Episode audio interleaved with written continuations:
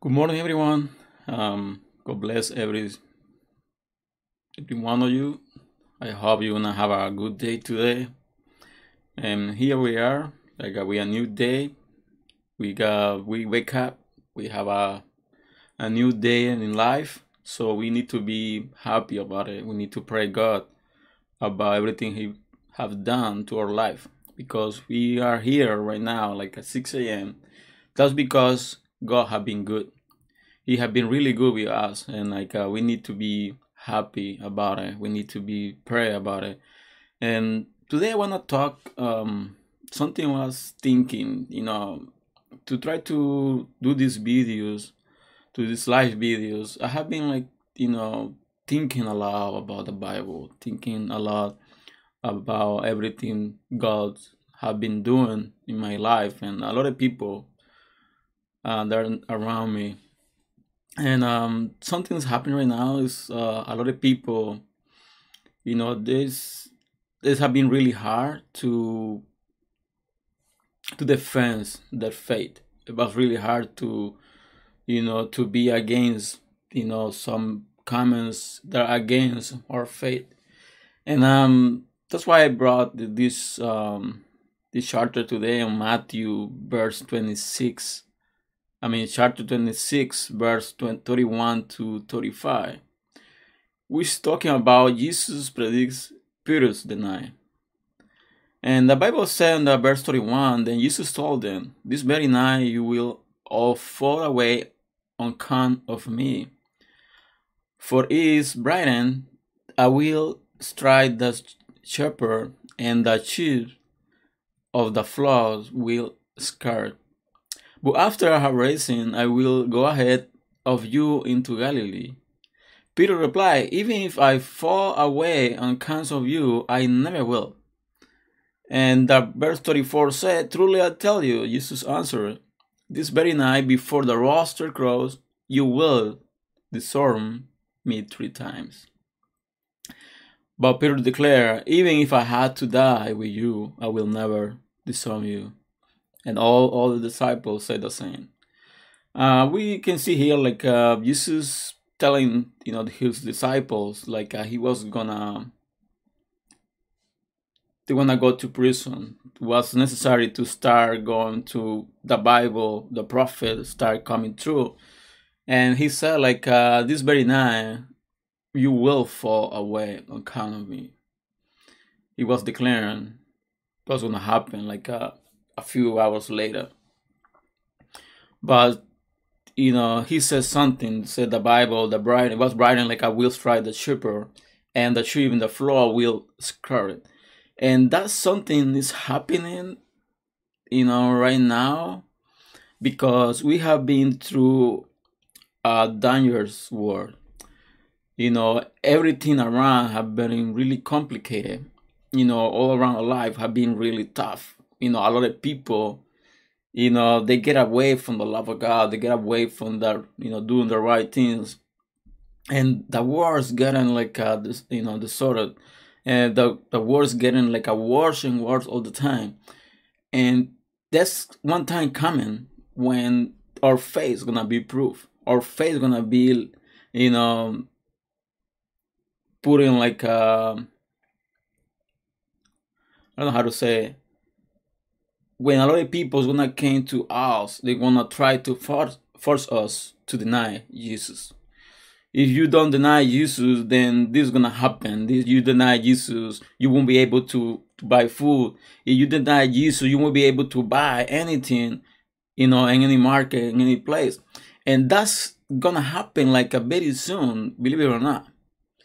You know, the Bible have been writing a lot of things about like uh, the prophets about the future about everything what's going to happen to the end of the days. And we are watching we are we seeing a lot of things happen in the world. A lot of things happen like uh, even the religions you know it's getting worse and worse all the time trying to implement like a lot of things like they're against the bible. And that's something we that's no surprise for us. You know, having happened, that's gonna happen, and the war, well, the war gonna get worse and worse. You know, every time. So in this charter, Jesus is replying, like I said, like uh, you know what, everybody gonna go away. Everybody gonna go away when they came to me to harass me. And like uh, the, the verse 32 said, well, after I have risen, I will go ahead if of you into Galilee. So it was like uh, they was telling them what's gonna happen. But something happened like uh, you know Peter. Peter was like uh, the one who was like uh, really close to God. Was the one who got the leadership, you know, of the group of disciples. It was like a a very very strong call for Peter. And like a uh, Peter replied, said, even if I had to fall on you, I will never will. And Jesus says something. You know, God knows everything from us. He knows everything what we think, what's inside our heart, what's inside what's you know what the feelings are. He knows everything because he has formed us. He has like a give us life. You know, he knows even we we're like a, in our mothers, and like uh, he said, truthfully, I tell you, Jesus answered, this very night before the rooster crows, you will disarm me three times. Jesus knew exactly what's going to happen. He knew was going to happen because that's something different when you know something bad's going to happen. And say, oh, no, I know, like a one day when something really, really bad is going to happen to my life, you know, going to get involved in something really bad. But one thing is know it, and but something different that happened. And that's what happened. Jesus was saying, like, uh, you know what, Peter, don't say anything. Don't say any word because I know exactly what's gonna happen. And the Bible said, before the rooster crows, you will disarm me three times. If we can really continue like um, forward, we can see like when Peter denied Jesus, he denied three times. But Jesus was in prison. Jesus was like a, having a bad moment. But the Bible said like uh, in one moment when Jesus, you know, was on the floor, he washed Peter. After Peter denied Jesus three times, he saw him. But Jesus didn't see him like angry. Uh, God saw Peter with compassion. That's why God's God knows exactly how strong we are. God knows everything in us. He knows how our faith is sometimes we are between you know deserts we are between like uh, really bad processes really you know strong processes but he knows exactly what's gonna happen after those processes. He knows exactly what is inside us we are what we are made from. And Jesus is saying that verse 35 but Peter declared even if I had to die with you I will never discern you and all the other disciples say the same.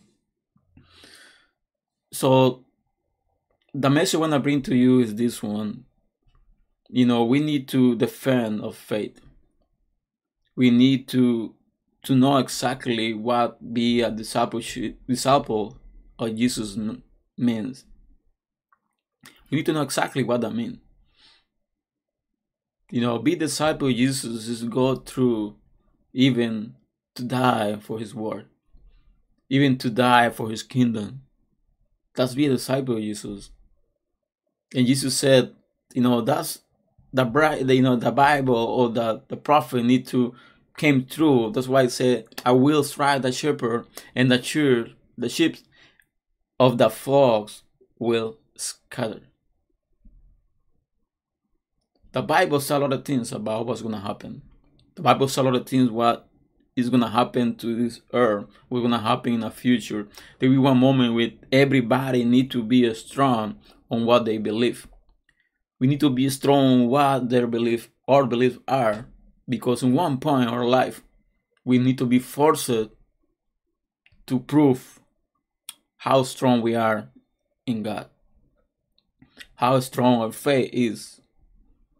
Even in this moment, you get sick for this virus you sometimes you go going to the doctor say oh you know what you gotta follow these all these steps to be able to control but you know what? God is the one who has control of everything. Because sometimes you say oh no god's gonna take care of me. And some people gonna say really? So people gonna laugh for you what you believe. So people gonna laugh for you what you think. A lot of people gonna be laughing at you or what you are you know declaring. Because it's this world, a lot of people have lost their faith. They have lost everything. They don't believe in anything. You know, yesterday, you know, the world was celebrating Halloween. A lot of people dressing out like, with costumes and going out to the street. But that's something insane because a lot of people they were like a celebrating Halloween, dressing out their kids, going into the street, walking by, you know, like a changing like a candies and stuff. But sometimes they don't want to even send them to school. They don't want to even go to the church. They don't want to do anything. You know, these words like uh, heads down. All this is all this control. This all this is disaster. This world because they're celebrating something like uh, that's belong to the darkness, that's belong to the evil, but they're celebrating and they, they don't care about if they're gonna get sick or not. But we told these people go to church, look for God, look, you know, go up to the to the worship service, do something, you know, start looking for God. They say, no, no, no, you know what? That's too dangerous to go to the church. We can get like a contaminated, we can get sick, we can die. But they did something different yesterday. They go to parties, you know, with a lot of people in the houses. They may be parties. Why they don't think about like when they get sick in a party, but they say when I get sick, you go to church. That's how the world is right now. And will be one point with our faith gonna be put on proof. We need to prove where am I from. So that's the the message for today. That's that's more reflection I have for you today, and I hope this reflection have been blessed to you. And don't don't don't forget. And we we into one point. The the only thing you're gonna save you from the darkness. That's how much you believe in God. That how close you are in God. How much relationship you have with your creator the one who gives everything to you the one who gives everything you have the one who take care of your life who take care of your family who take care of all, all your needs one point you need to be your faith gonna be proven but we need to keep it strong to defend our faith to defend god to defend jesus we need to be strong what we believe. So I hope you're gonna have a good day today, and uh, I hope you're gonna enjoy the rest of the day. You might be part of the church, so I hope you're gonna have God, you know, do something special in your life today and your family and everything you have done. And see you the next Saturday at 6 a.m. with a new live video. And I hope this have been blessed to you. And uh, I said, when I said thank you to those people who are connected. Every Saturday, every, every Sunday, I see one person connected in life. And to be honest, I, I'm wondering who you are. I'm really wondering who you are because I really appreciate like you are connected every Saturday, every Sunday, 6 a.m. And that means something to me very important. That means like the all the small reflection I bring every Saturday and Sunday that have been blessed to you and I really really appreciate that you're taking time to watch these live videos, and I hope that God have been speaking to you, have been spoken to her, has spoken to your life, and I really said thank you to everyone, to the one I don't know your name, but God bless, and have a take care of your all your needs. So see you next Saturday in a new live video, and have a wonderful day, and God bless you.